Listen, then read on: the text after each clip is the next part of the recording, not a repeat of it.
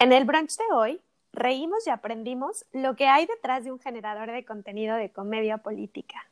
Él es Osvaldo Casares, originario de Mérida. Dejó su empleo formal por arriesgarse a divertirse todos los días y vivir de ello. Hola, bienvenidos a otro episodio de Viernes de Brunch. Yo soy Litzy, tengo 32 años, vivo en la Ciudad de México y hoy estoy inmensamente emocionada por estar a un lado de mi partner y amiga en este brunch. Hola, yo soy Úrsula, tengo 32 años y yo vivo en la ciudad de Nueva York. ¿Pero qué es Viernes de Brunch? Es un espacio entre amigas, donde sin tabús y sin miedo a preguntar, vamos a descubrir el mundo juntas.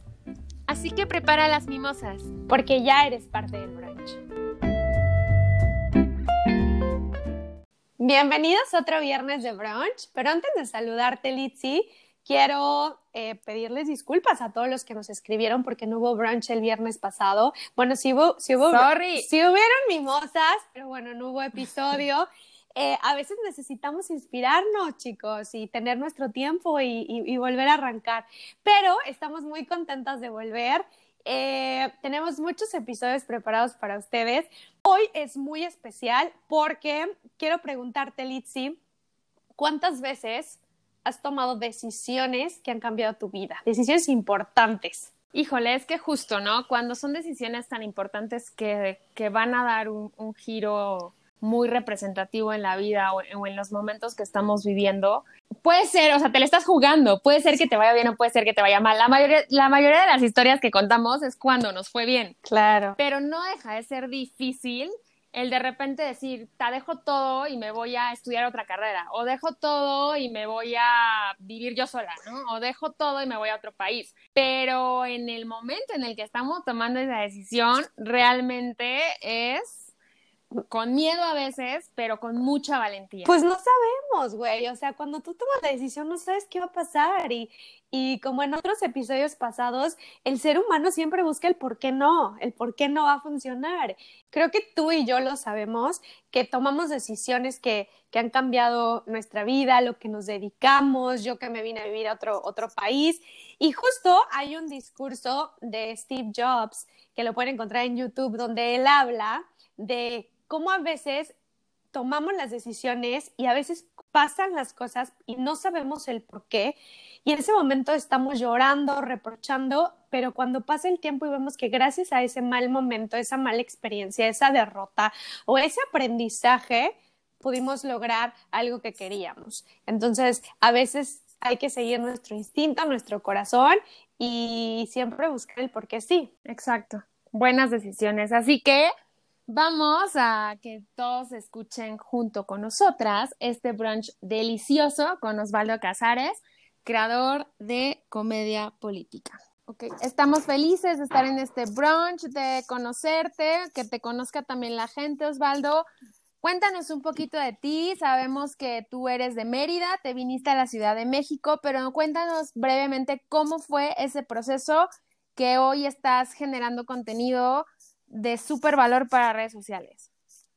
Ah, pero no que nada, muchas gracias por la invitación, chicas. Eh, pues, pues fue un proceso eh, eh, raro, vamos a decirlo raro, porque no fue de la manera más natural que digamos en aspecto de yo en algún punto de, de mi adolescencia sí me interesaba estar en este, en el medio, pero nunca le, como que perseguí ese sueño y siempre dije, bueno, vivo en Mérida, todas las cosas son en Mérida, aquí es mi vida, ¿a dónde más me puedo ir? ¿Sabes? No, no era como algo común que la gente en ese punto, de, hablando de a mediados, finales de los 90, principios de este siglo, la gente se moviera tan sencillo como se mueve actualmente, digo, gracias a redes, gracias a la comunicación que existe actualmente. Antes era, pues si tienes un pariente, te vas, si no tienes un pariente, pues, pues a ver cómo te va, porque no tienes idea de cómo están las cosas, ¿sabes? Como que la comunicación era diferente.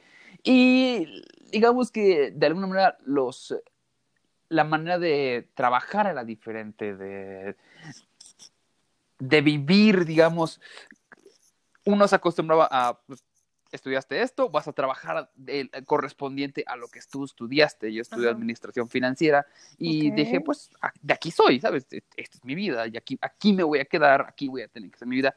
Sin embargo, al terminar mi carrera, algo me estabas como llamando la atención de fuera. Decía, no creo que las cosas pueda conseguirlas en esta ciudad. Tengo que moverme, tengo que hacer otras cosas, tengo que hacer algo para mover porque pues si no, aquí voy a, a trabajar en un banco y ya había estado como trabajando en cosas como bancarias y no era mi pasión, a pesar de que me gustó mi carrera, disfruté mucho haber estudiado eso. Y cosas con el destino, poco a poco empiezo conociendo más gente gracias como a internet, a Twitter, en foros. Empezaba todo este auge del Internet, ¿no? Porque aparte, eh, eh, de un día para otro eh, empezó el furor porque todo el mundo tuviera computadoras, Internet, redes sociales. Sí, y hacer cosas como diferentes. Empiezas a conocer gente que hace cosas diferentes, empiezas a conocer gente que tiene gustos afines a ti. Y entre esos conozco a Chumel, conozco uno de mis grupos de, de, grupos de tuiteros, amigos que tenemos, conozco a Chumel, y Chumel me, bueno, al principio nos caímos muy bien y pues, éramos tuiteros los dos, éramos, nada más hacíamos ese tipo de cosas, pero no teníamos como otros proyectos de vida, o sea, como que él vivía en Chihuahua y vivía en Mérida, bueno, yo, ya vivía en la Ciudad de México, perdón. Okay. Pero no, no sabíamos qué estábamos haciendo, ¿no? O sea, como que él decide a crear su programa, empieza a irle un poco bien, medianamente bien empezó, eh, y y yo estaba como ya en mi mundo, ¿sabes? Como yo vivía en México y, a veces nos veíamos en Mérida, ahí nos visitaba México y como que platicábamos de ideas. Me voy a vivir a Cancún porque sentía que el ritmo de vida de México no era el adecuado para mí, o sea, como que estaba muy rápido. Te regresaste. Me regreso a Cancún. Ok.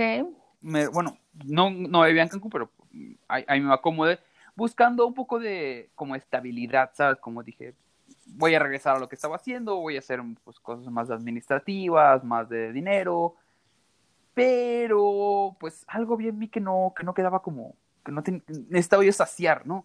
Entonces Chumel me invita a trabajar en un proyecto que tenía él en mente y pues empecé a escribir para él, empecé poco a poco a escribir para él sin darme cuenta, empecé a meterme en este rollo al punto de que yo regreso a vivir a la Ciudad de México y me busca, me dice, oye, necesito pues una persona que tenga... Eh, estoy buscando a alguien que me resuelva los problemas de mi empresa, pero no sé ni qué estoy buscando. Tengo problemas. Y pues yo me he dedicado con muchos años a consultoría a empresas. Entonces le dije, mira, tú necesitas pues un perfil así, necesitas una persona que te ayude a acomodar esto, una persona con un, con un coreback que te vaya moviendo los programas, te vaya moviendo las cosas. Y sin darme cuenta, me estaba yo postulando, ¿sabes? O sea, no estaba no me, no lo no está haciendo a propósito, pero pues al final Chumel considera que, el, que, le interesa mi perfil.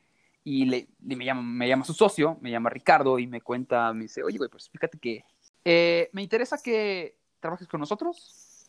Me, primero que nada, ¿cuánto ganas, no? Y estaba yo trabajando en empresa, no, pues gano tanto, ¿no?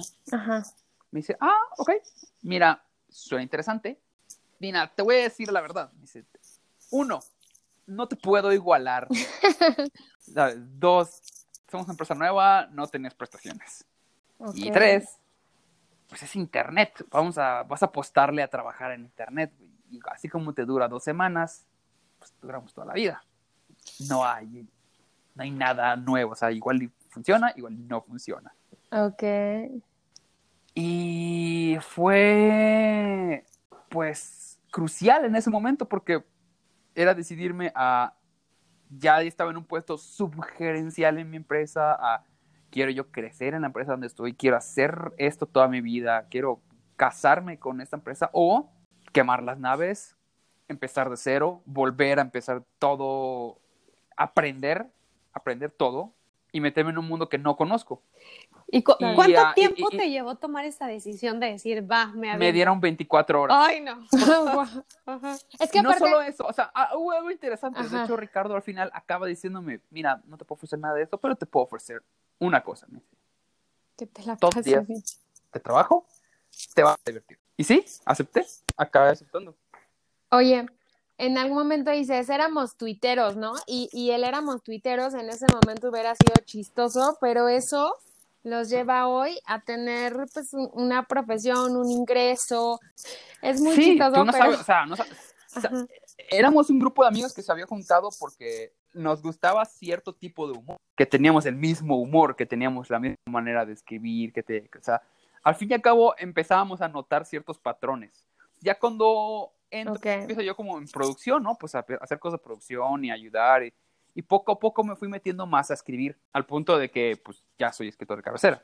Ya estoy, o sea, proyecto que entra, Ok. y proyecto que estoy escribiendo, proyecto que estoy metiendo cosas nuevas. Y siempre fuiste tan creativo, Osvaldo, tener, es- siempre tuviste ese humor tan sarcástico, ácido, eh, no sé, siempre le buscabas, en tu vida real le buscabas sacar el chiste a estas cosas o lo, lo descubriste en algún momento. No, sí, pero yo consideraba que, por ejemplo, yo como performance, como, como, como, digamos, si yo cuento esas cosas al aire entre, en gente, me paro en el escenario, no puedo, ¿sabes? Ajá. Porque no soy ese tipo de comediante, o sea, no, digamos que soy más de grupos selectos pequeños que pueden seleccionar mi comedia que a multitudes y siento que no tengo el carisma para hacer ese tipo de cosas a ese nivel, ¿sabes? Ajá, A ser un presentador. Claro. Y pues yo decía, yo, pues bueno, me funciona en Twitter, en la vida real me funciona con mis amigos. Era un, arma- era un arma de doble filo, porque no, nunca he podido ser serio en un trabajo.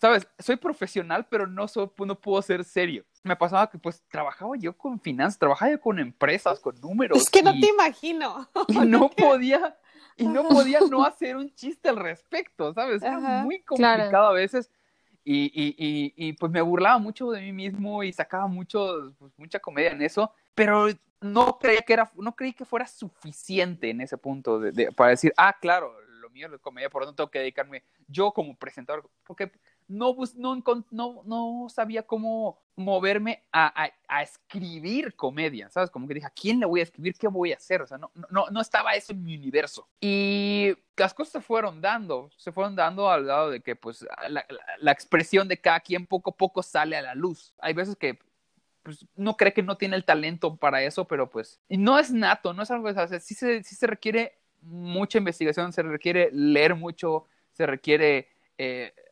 ver muchas cosas, o sea, porque mucha gente ve un, un programa de comedia y pues se ríe y ya, ¿no? Pero pues a mí siempre me gustó como analizar un poco más el, hey, ¿cómo hicieron esa escena? ¿Cómo les, quién la escribió? ¿Cómo le dieron la vuelta a todo? ¿Qué tiene de diferente a todo lo que he visto? O sea, ¿qué, qué hace este, e- e- esto que estoy viendo especial o, o diferente? Y pues Ujú. siempre me gustó hacer ese tipo de análisis y al fin y al cabo, pues te acaba permeando y acabas creando o, un personaje, acabas creando una idea de, de- de vida en alguien, ¿sabes?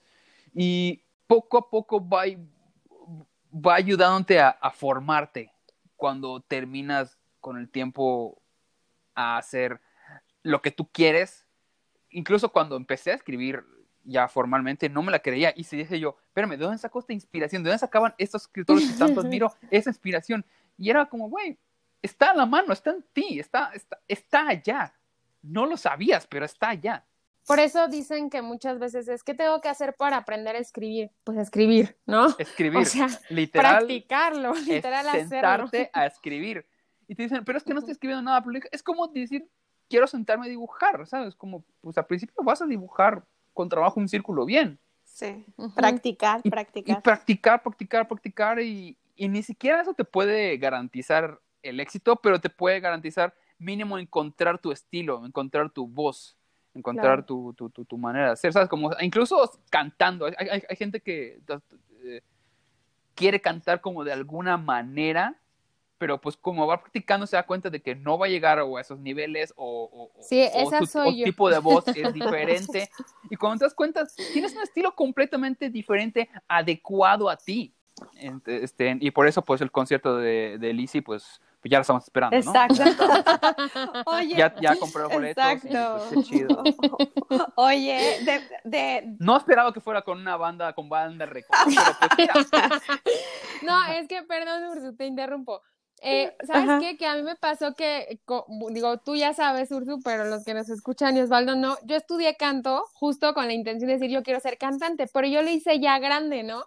Entonces entras a la escuela y te das cuenta que, pues si lo hubiera hecho, aunque no hubiera estado en una escuela, pero practicado desde más chica, pues las cosas hubieran sido diferentes. Claro que aprendí a entonar mejor y todo porque lo practiqué, pero para yo realmente querer ser cantante debí de haberlo hecho con mucha práctica desde más chica, que es un poco lo que tú nos dices, Osvaldo, o sea, hacer las cosas y practicarlas.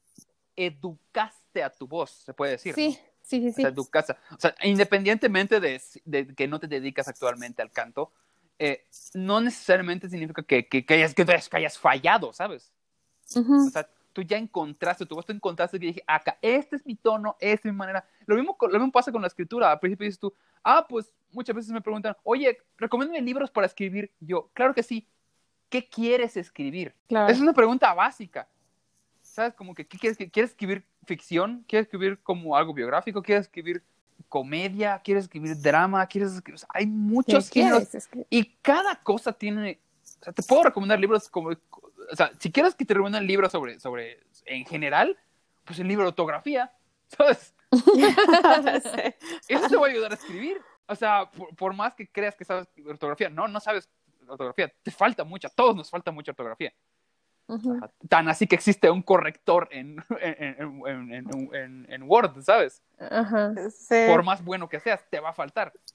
Y... Oye, pero yo quiero saber, Osvaldo, ¿cómo, es, ¿cómo es un día en tu vida? En, hablando, eh, decías que cuando te cambiaste de trabajo y que cambiaste pues tu trabajo de oficina por un trabajo que te ibas a divertir todo el tiempo, ¿cómo es un día en tu vida? ¿Cómo pasas, eh, cómo es tu proceso creativo? ¿Cuánto tiempo le dedicas? O sea, te sientas y literal les dices, no me molesten, voy a escribir o, te vas a caminar y regresas con mil ideas. ¿Cómo es eso?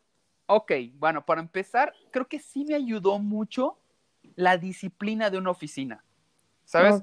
parece que no, pero si yo hubiera sido un chavito de 19 años que me hubieran dicho, claro que sí tienes un puesto para ser guionista, ¿sabes? Si lo hubiera empezado desde joven, no tendría yo un orden. Lo hubiera hecho en completo desorden, lo hubiera hecho como que, ah, sí, escribo en las madrugadas, o tal vez despierto en las madrugadas, o, o clásico de chavito, que, ching, ya, ya, me faltan dos horas para entregarlo, lo tengo que entregar como sea, y entregas algo que es lo primero que se te ocurrió. Y no se trata de eso, se trata de, de, práctica y disciplina. O sea, en cualquier ramo, en cualquier cosa, incluso los mismos comediantes, o sea, subirte a un escenario, a hacer un stand-up, requiere de práctica y disciplina, porque ese chiste que acabas de escuchar ya lo dijo 90 veces en diferentes matices, ¿sabes? Eh, acentuó diferentes palabras para que te haga reír. Claro todo eso requiere una práctica hasta que digas tú, ok, este me funciona, este me funciona. Y eso es práctica. Todo, todo requiere práctica y disciplina. Entonces, en mi ramo, sí requiero a veces, eh, en las mañanas, a veces ver algo, distraerme. Yo en lo personal actualmente estoy trabajando más con comedia política y noticias, ¿sabes? Entonces, mi proceso es sentarme, tengo, tengo que sentarme en mi escritorio o, o a veces que mi espalda no me lo permite y tengo que estar acostado. Literalmente, pues. Pero tengo que estar acostado de una manera de que no me distraiga. O sea, no acostado desparramado, sino que acostado como recto. Pero, pero digo, eso ya es cuestión de, mi espalda, pero. Eh, sí, en serio, a veces tengo que trabajar así. Pero si no, estoy sentado en mi escritorio, estoy enfrente y estoy leyendo de varias fuentes. Me importa mucho leer de varias fuentes una noticia porque pues ya con el tiempo te das cuenta de que no existe ningún medio que sea 100% objetivo, ¿sabes? Unos le pegan más al gobierno, otras prefieren hacer, buscar el chayote del gobierno, otros quieren eh, no tener fuentes y hablar nada más por, por, los clics. Hay de todo. Y pues hay que leerlos a todos. Tengo que leerlos al de la extrema izquierda, al de la extrema derecha, al que no tiene idea de qué está hablando. Tengo que leerlos a todos para tener una idea de una burbuja muy grande, ¿sabes? De, no es solamente como, como te lo pintaron en las redes sociales, de que, ah, se robaron una urna, y yo, a ver, espérame, ¿qué pasó? No, pues que se robaron una urna, y luego, no, bueno, no se la robaron, otros dicen que, que a lo mejor tuvieron que cancelar esa casilla por X motivo, por... O sea, ¿sabes? Hay muchas más cosas de las cuales tienes que enterarte. Para mí, lo principal, o sea, a mí, a mí en lo personal, como, como para mí primero es la comedia y el sketch. O sea, yo lo primero que dibujo en mi mente es cuál va a ser la manera, de, de, qué, de qué me voy a burlar de la nota. Porque en una nota puedes burlarte de quién lo hizo o de cómo lo hizo o de las personas que fueron eh, eh, eh, afectadas. O sea, hay muchas maneras de poder hacer comedia en una sola noticia, ¿sabes? Y a mí en lo personal me gusta irme por lo más absurdo, por lo, lo más que nada que ver, ¿sabes? Hice, por ejemplo, la, hace poco una noticia sobre el penacho de Moctezuma. Ah, cualquier persona hubiera hecho como una nota de, ah, pues pasó esto y no se lo dieron. Y yo dije, a ver, ¿qué tiene que decirnos el penacho, por ejemplo? Y me puse a pensar en, si yo fuera un penacho que vive en Austria hace 500 años, para empezar, ¿cómo hablaría? ¿Sabes? ¿Hablaría ya austriaco? Y yo dije, no, de hecho habla como indito. Literalmente habla como, como una persona, como un, como un, eh, como Tizoc. Y mi punto es, por, ¿me puedo permitir que este personaje hable como Tizoc porque vivió hace 500 años. ¿Sabes? Tiene sentido y, llega un punto donde, oye, nos vamos a meter en un problema por, por, por hablar así. Y yo, no, güey. Tiene todo el sentido del mundo que este penacho hable como, como Tizoc, ¿sabes? Sí. Y, cosillas así, o sea, me pongo a burlar, o sea, en, todo el mundo, los chairos aman la idea de tener el penacho Moctezuma. Pero, ¿te imaginas a, los austríacos peleando por el carruaje de, Maximiliano en el, ¿sabes? Devuélvanos el carruaje. Entonces, e, e inventas, hacer todo tipo de cosas. Yo lo que hago es, me ayuda mucho leer al respecto. Ya regresando al punto, es leer mucho al respecto y es, ¿de quién me voy a burlar? ¿Cómo voy a burlar? Eso es muy importante.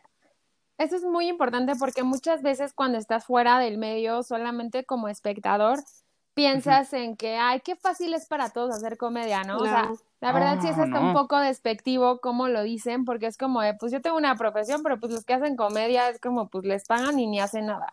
Es muy tú Justo, digo, tú justo lo que nos cuentas es todo lo que haces en, en tu día a día para poder llenarte de información y entonces generar buena comedia, o sea, todo un contenido.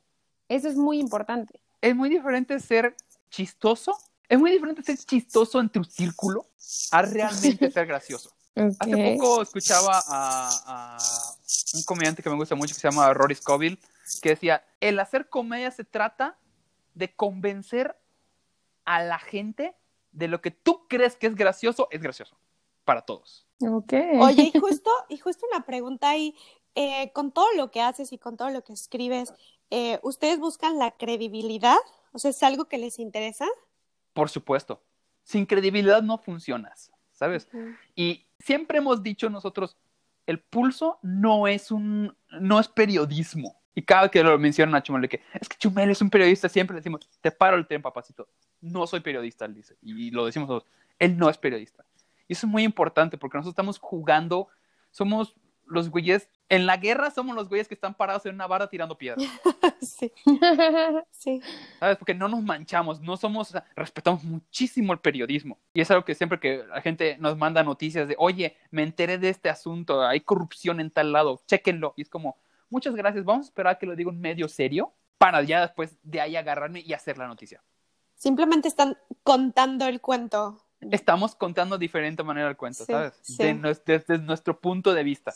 Puede que no te guste, puede que eh, eh, estés completamente en contra de lo que estamos diciendo, puede que creas que estoy mintiendo y es como, a ver, güey, ahí están los medios, tú decides si creerme o no. De hecho, siempre te digo, cuestiona todo, incluso lo que yo te estoy diciendo.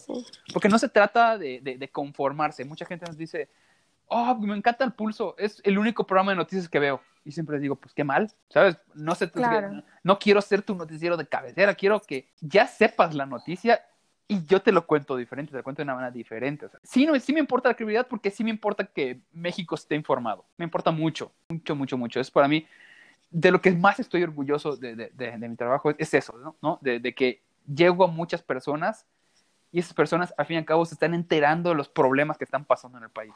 Sí, que De a veces no, cagada, leen, no ¿no? leen el periódico, no, ven las noticias y No, por no. reírse un ratito, pasar un buen rato, se informan Ujú. de, de lo que pasa. Exactamente. Y, y- y- siento que la comedia, en algún punto, pues siempre había creído que la comedia no tiene límites. Estoy aprendiendo que tal vez sí los tenga. No, todavía no estoy convencido, pero empiezo a entender las razones por las cuales no puedes meterte con ciertas personas o ciertos temas. Básicamente porque no están en el medio o no, o no están en el, fren- en el frente, ¿sabes? Como en el caso específico del hijo del presidente, puedes atacar al presidente, puedes atacar a las personas que están alrededor, pero no puedes atacar a las personas que no tienen nada que ver. Claro. Y, y eso al principio yo decía, "Ah, es que no, no hay límite, ni modo, se está ya, ni modo, se, toma, o sea, se deja tomar fotos, es, es igual de culpable. Y es como, espérame, no. Se preocuparon. Osvaldo, cuando, cuando vieron que, que tocaron una fibra que no debieron, sí dijeron, chin, la cagamos, vamos a ver si no nos pasa algo, se preocuparon. Al principio no. Al principio dijimos, están exagerando, ¿por qué? Porque no puedes hacer comedia sin ganar, sin, sin, pase- sin que pase el tiempo y no ganarte enemigos. Ajá. siempre vamos a tener enemigos. ¿Y qué pasa cuando creaste una campaña gigante para que todos te amen y de repente uno dice, oigan, están mal? Te ganas enemigos, ¿sabes? O sea, el, el- con el tiempo han sido dismi- disminuyendo y entendiendo de que pues, es comedia y se ent- y entienden, pero cuando hicimos seis años comedia sobre Peña Nieto y el PRI, Nadie dijo nada. Nadie dijo nada. Él fue como, sí, claro, pégales duro.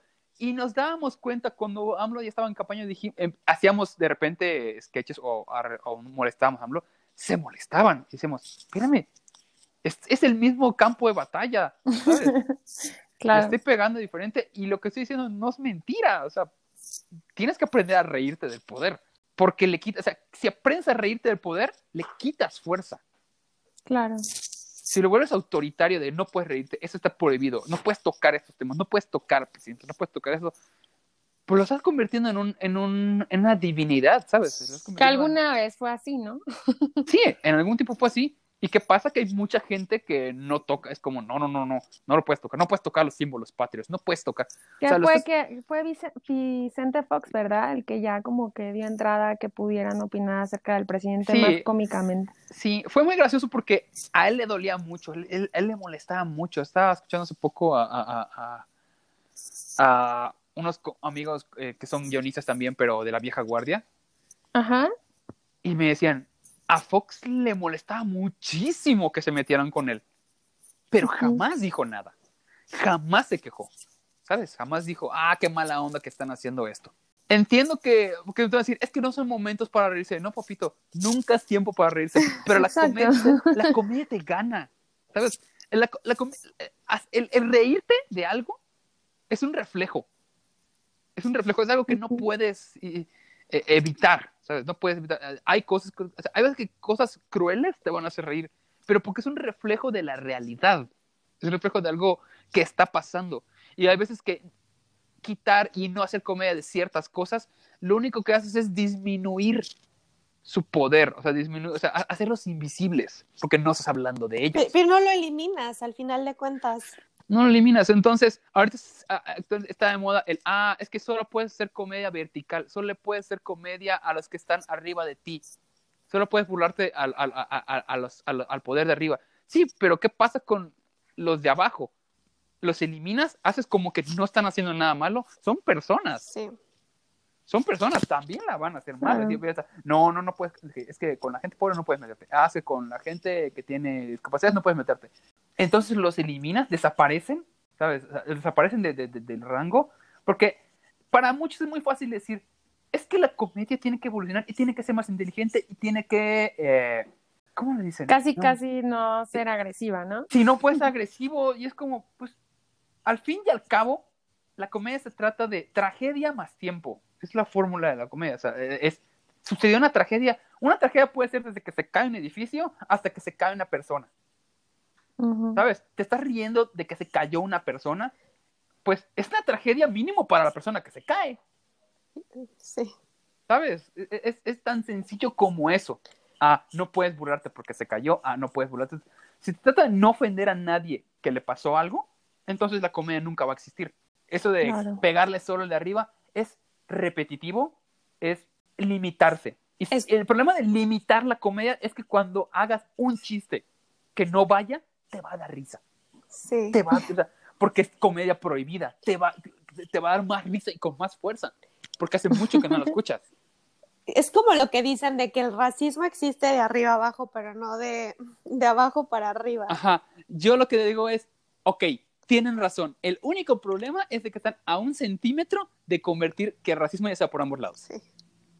Está- ¿Por qué? Porque están ofendiendo, o sea, se la pasan insultando a ese tipo de personas. Va a llegar un punto donde va a ofender. Sí. Claro. Va a ofender. Claro que va a ofender. ¿sabes? Ahorita están bien, tienen razón. No existe el inverso. Ahorita, todavía. Pero no estamos muy, muy lejos. Oye, ¿y nunca te ha tocado que han criticado, echado bromas o criticado a algún político y se los han encontrado y que le han dicho, oigan, ya bájenle, o oye, esa broma sí estuvo buena, o oigan, ¿por qué me tiran tanto? Si les ardió, si les ardió realmente, no dice nada. Hacen como que Claro, no pasa ¿no? nada. Es, y ¿sabes qué? Es lo mejor que pueden hacer. Sí. Lo mejor que pueden hacer es hacer como que no pasó nada porque si te quejas, te toca doble. Claro. Así ha funcionado toda la vida. O sea, el clásico, o sea, Es el, como- el- ¿Cómo? el bully le pega al güey que, que, que, que, que, que- que- que se quejó, ¿sabes? Que Como que, ah, que lloró, ah, te va a tocar. Claro. Yo, yo quiero decir algo muy tipo TV Notas, pero me Sí. dio mucha risa porque siempre que le hacen bullying a un artista, a un político, justo cuando se defiende, pues con la defensa viene más bullying, ¿no?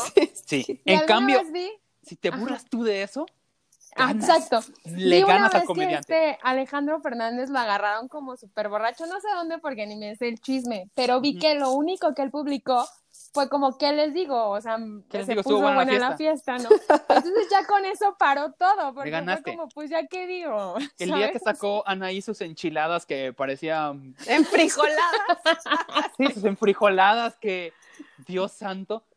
O sea, al día siguiente respondió, sígame para más recetas. y se acabó.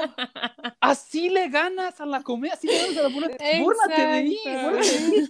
Pero si dices, no, no es justo. Es que, ¿por qué se hicieron eso? Ay, papito, pues te voy a tocar doble. Sí. Así somos. Sí. Así somos. Sí. Y Oye, no puedes me- evitarlo, porque estás poniendo el foco, estás, estás devolviéndola con la misma raqueta, ¿sabes? Con la misma Sí. fuerza que viene, la, viene el golpe, tú estás empujándolos. Oye, te voy a interrumpir, Osvaldo, porque vamos a ir cerrando, pero me gustaría muchísimo que Estamos nos bien, estamos bien, contaras estamos bien, ¿no? Estamos bien. cómo empezaste a hacer tu primer guion para cine. Ok. ¿Qué te inspiró primero? Que primero, antes, antes de que contestes, para que de una vez contestes la pregunta completa, ¿qué- o sea, ¿en qué momento dices, quiero escribir un guion de cine y qué te inspiró? Ok, me voy a meter en un problema, porque mira, todo sucedió porque en, en, en el estudio, antes nos reuníamos mucho, digo, ahorita obviamente no, pero nos reuníamos mucho y pues veía yo diario el equipo, diario estábamos sentados platicando y en una ocasión un compañero dijo un chiste, bueno, presentó una situación que nosotros siempre decimos el, el pon tú, que es como, el, Ajá. como un reto, ¿no? El pon tú, ¿tienes Ajá. esto o tienes esto? Ajá. Pero cuando son puros comediantes, llegas a los límites, ¿sabes? Juegas al límite de pon tú o pon tú de dos cosas que o son completamente asquerosas o completamente tabú o, ¿sabes? O sea, llegas a los límites, es el punto.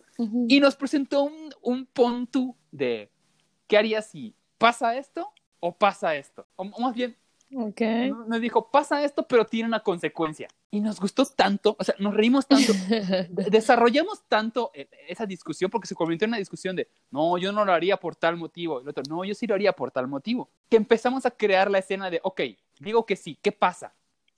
Y cada uno, pum, empezó una idea, empezó una idea, empezó una idea, empezó, y empezó a crearse, empezó a crearse esta bola de nieve cada vez más grande, que llegó un punto en que dijimos, esto, señores, se tiene que escribir. Eso Ok. se tiene que escribir. Esto es, esto es una situación perfecta para que, que funciona. Y pues me junté con, con, con, con un compañero, el que creó la idea, le dije, vamos a sentarnos a escribirla. Y la empezamos a escribir, la empezamos a escribir, y tardamos casi un año escribiéndola, más de un año escribiéndola más bien. Y cuando la entregamos, pasa lo interesante. Uno está acostumbrado, cree que porque ya sabes escribir guiones, ya sabes escribir todo tipo de guion. Y estás muy equivocado. No es lo mismo escribir teatro que escribir cine, que escribir un sketch, que escribir eh, una nota, que escribir periodismo. Es, hasta para saber escribir tienes que especializarte. Por eso decía al principio, ¿quieres saber escribir? Ok, ¿qué quieres escribir para que yo te pueda recomendar? Y ni siquiera puede que yo lo voy a atinar al 100%, ¿sabes? Y ya que terminamos, de repente se lo, pues, lo entregamos a, a, varios amigos, a gente que sí sabía cine, y me dice, padrísimo, esto no tiene formato de cine, aquí tienes que escribirlo en formato de cine, si no, nadie te lo va a recibir. Okay. Y tuve que aprender a escribir formato de cine, o sea, eh, tuve que comprar libros y leer y decir, ay, güey, no. Y pasé de, porque además eh, en el cine cada hoja es un minuto. Cada okay. hoja es un, tiene que, es, es, el, es, el, equivalente a un minuto de cine. Y te dicen muchos, nunca me vayas a presentar un guion arriba de, no sé, 100 páginas. O sea, 90 es un promedio, 100 ya te pasaste. Cuando okay. yo paso este formato de, de, de Word a, a, al Celts, que es donde escriben los guiones, tenía 170 páginas. Okay. ¿Sabes? Me y, y, y, luego, oh, oye, Osvaldo, y luego pusiste la fuente en, en 8, en el, en sí, el número más chiquito para que... No, afortunadamente, afortunadamente ese programa no te deja, te dice, ese es el formato para que escribas y así tiene que ser. Entonces, ya cuando lo pasé ese formato, me tuvo que hacer. Entonces viene la segunda parte, que es eh, la parte donde empieza a complicarse, que es recortar. A un guionista siempre se le va a complicar recortar, porque ya te encariñaste con el guion. Porque según yo, lo que escribimos, claro. todo, todo cerraba círculos. Era como, si hago esto, uh -huh. pasa esto y cierra así. Y habías metido como cinco subtramas en una película. Era una exageración. Era el Señor de los Anillos, ¿sabes? Era el Señor de Comedios de una comedia de acción. Porque es lo que estoy diciendo, una comedia de acción. Uh -huh. Y decimos, wow, hay que quitar esta trama, pero nos gustaba mucho. Se va. O sea, te duele. Hay que quitar esas cosillas y pues lo, lo pones aparte. Igual más adelante en algún proyecto te sirve. O sea, okay. se, se, vale reciclar, siempre y cuando sepas hacerlo. Y pues la idea es que el guion está listo, está, digamos, avanzado en una tercera fase de ya se dio tres, ya se dio tres vueltas. Creo que le falta una más. Eh, en algún punto hubo productores que estaban interesados, eh, desafortunadamente con esto no solamente se para la industria, sino que va a pararse, en especial para el cine, se va a parar para muchos años. Sí. Y, y, la, y, la, y la, parte de, pues, fideicomisos y cosas así que no eran el 100% de las cosas que sí para una distribuidora de cine, pero sí ayudaba, ¿sabes? A, a, a complementar claro. para poder llegar al, nivel de producción. También va a perjudicar, cosas así, va a pasar el tiempo y vamos a ver de qué manera, pero pues mientras estoy contento con lo que ya se hizo y quiero hacer otras cosas, quiero aprender a, a, escribir teatro, quiero aprender a escribir, o sea, hacer un escritor más multifacético. Okay. Y eso esto ha ayudado mucho la, la cuarentena. Algo que me llamó mucho la atención, no sé si les pasó a ustedes, es a la gente que se la pasó diciendo, ay, pues es que es cuarentena, no es curso de verano. no hay que aprender algo. Y yo siempre decía, gracias por decirme quiénes son los que no quieren seguir adelante en este rollo, ¿sabes?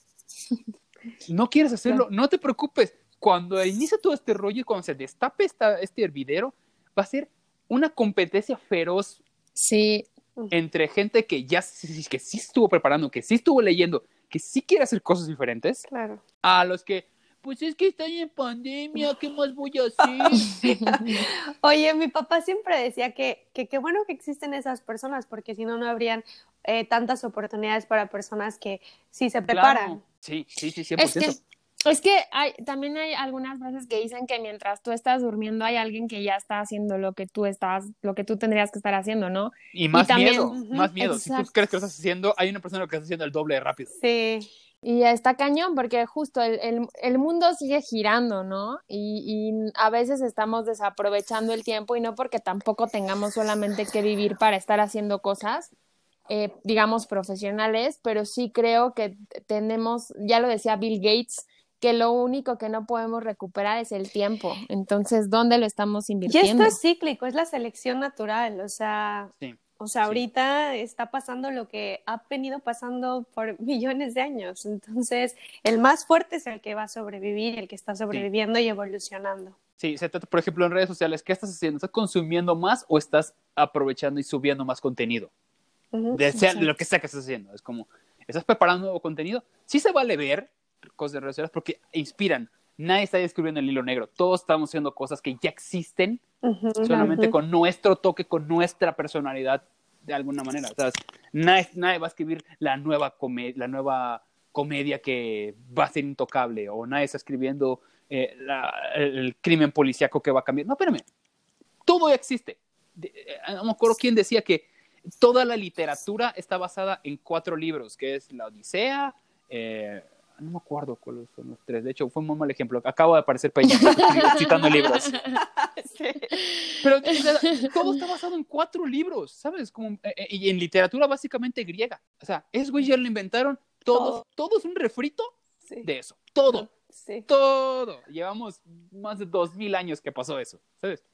Que no te den miedo copiarle a los mejores, que no te den miedo eh, inspirarte en, en gente que, que, crees tú, o a lo mejor hay inspiración en cosas que ni siquiera son directamente a lo que quieres hacer. ¿Sabes? Como claro. puedes agarrar, o sea, que te inspire Bill Gates, por ejemplo, no necesariamente significa que vas a dedicarte a la computación. Sí, exacto. Si te sirve sus palabras, si te sirve la manera de, de trabajar de él en una, no sé, en una telapalería, se vale, ¿sabes? Entonces, sí, claro. creo que van a venir ¿no? tiempos donde viene una competencia feroz, donde el que no estuvo en redes ya perdió, literalmente ya quebró, no estuvo en redes, y los que van a tener que buscar la manera de, presentar un proyecto, si bien antes visto, porque te repito, ya todo se, ya se ha hecho de alguna manera, sí refrescante, sí tiene que ser refrescante, porque va a haber poco dinero, mucha competencia. Oye, quiero preguntarte, desde que tú empiezas de Mérida, te vienes a México, de México te vas a Cancún, de Cancún sí. te regresas a México y luego te toca la influenza, después te toca la, el coronavirus. Sí. ¿Qué has aprendido, Osvaldo, para, para cerrar con esta respuesta bonita que seguramente nos vas a dar, que más que bonita es de mucho aprendizaje? ¿Qué has aprendido con todos estos cambios y el poder evolucionar y el vivir de alguna manera encerrado sin poder eh, ir a la oficina, sin poder a lo mejor tener más elementos para poder ideas, o sea, para tener más ideas creativas?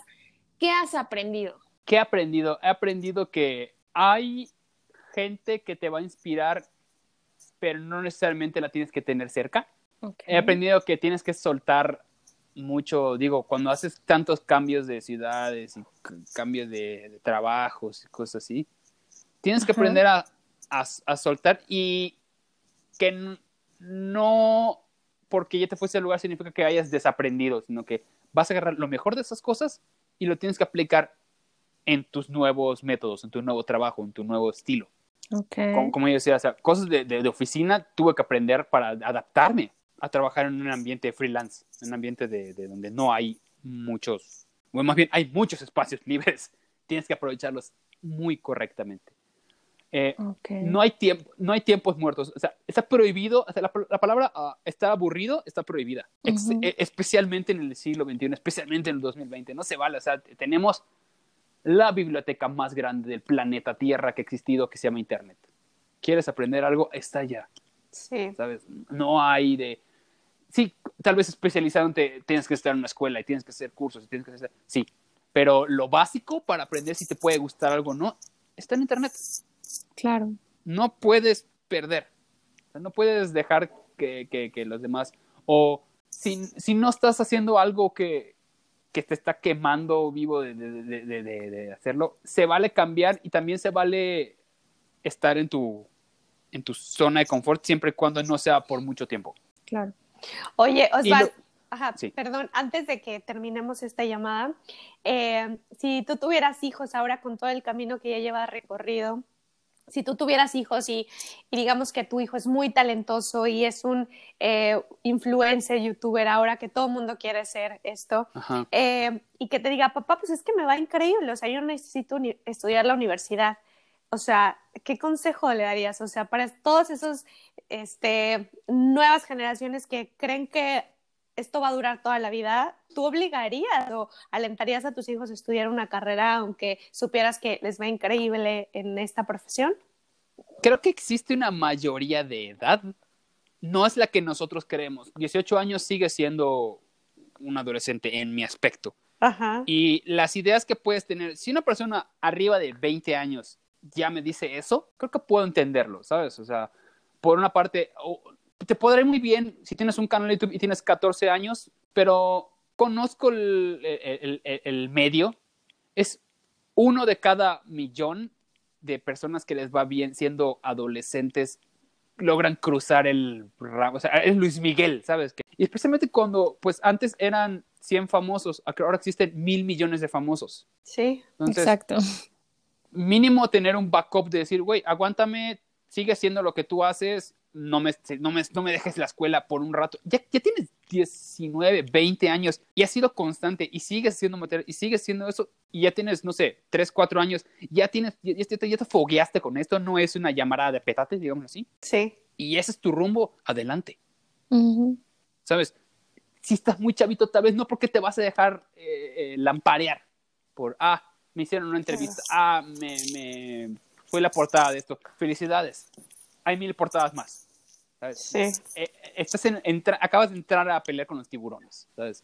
Sí. Y, y tal vez la escuela al principio crees que no te va a servir, pero la Yo- escuela sí forma, eh, ¿cómo decir? Disciplina. Justo. Es lo que no Sí. te va a dar otras cosas. Si no tienes disciplina, podrás ser el más famoso del mundo, pero lo vas a despilfarrar en cosas tontas, vas a ser, eh, vas a tomar decisiones tontas porque no tienes disciplina. Pues muchas gracias, Osvaldo, por No, compartir tu experiencia y estamos contentas de, de reconocerte, ya que tuvimos problemas con la primera grabación que hicimos. No pasa nada. Gracias por los tips, por decirnos cosas nuevas, porque sí nos dijiste cosas nuevas. Sí. Sí. y pues muchas gracias. No, al contrario, gracias por la invitación, chicas. Estuvo muy divertido. Nos encantó, ¿Cómo te- nos encantó eh, conocer y un poco más a quién está detrás de todo eso que vemos en, en los programas. Eh, ¿quién, quién, quién es la cabeza de eso, de eso que, que Chumel, por ejemplo, dice? ¿Quién es el creativo de todo eso? Ay, muchas gracias. Digo, somos un equipo, sigue- Sí. seguimos siendo un equipo y, y todos nos, nos damos retroalimentación siempre cabo, porque sigue siendo una competencia Claro. para nosotros, Ujú, el quién escribe ujú. mejor cada semana. Pero al mismo tiempo, eh, pues orgulloso y, y feliz de, de poder seguir haciendo lo que actualmente me está fascinando. Claro. Osvaldo, ¿quieres decirnos cómo te encuentran en redes sociales para la gente que quiera pues ver lo que tuiteas, eh, lo que publicas, etcétera? Sí, eh, me encuentran como arroba Kaiser, K con, con K y doble Z, porque sigo siendo un niño de 13 años, al parecer, con mi novio. Este, y ahí pueden encontrarme, ahí estoy eh, divulgando y haciendo tonterías, haciendo el ridículo, porque y es tu una profesión. podcast, tu podcast. Ah, mi podcast que se llama Esta es otra historia, que lo acabo de sacar para la eh, página de Audible. Bueno, si se pueden suscribir a Audible, es una gran plataforma donde hay muchos audiolibros de gente muy famosa, de gente muy eh, preparada, y también está el mío, donde pues yo hablo de historia, hablo de anécdotas de la historia que no te contaron en la escuela, que no te sabes, que no sabes cómo... Hubo, por ejemplo, hubo un año donde un presidente en, la- en 1930 decidió que no va a haber Santa Claus y el que va a traerte los juguetes va a ser Quetzalcóatl. Esto pasó. Esto pasó. No tuvo mucho auge. Por Creo que no, por- no sé por qué no pegó. No sé si ustedes tengan una idea por qué no pegó. No, no. Digo, Han visto solo, solo Niño Dios y Santa Claus, pero Quetzalcóatl no. No, no, no, no, creo que sí está difícil de- para empezar. eh, el, el marketing de Quetzalcóatl no es muy bueno. Sí. Entonces, sí. muchas, muchas gracias, Osvaldo. No, al contrario, chicas, muchas gracias por la invitación. Aquí termina el brunch. Ya se acaban las mimosas. No se olviden seguirnos en nuestro Instagram, arroba viernes de brunch. Goodbye. Adiós.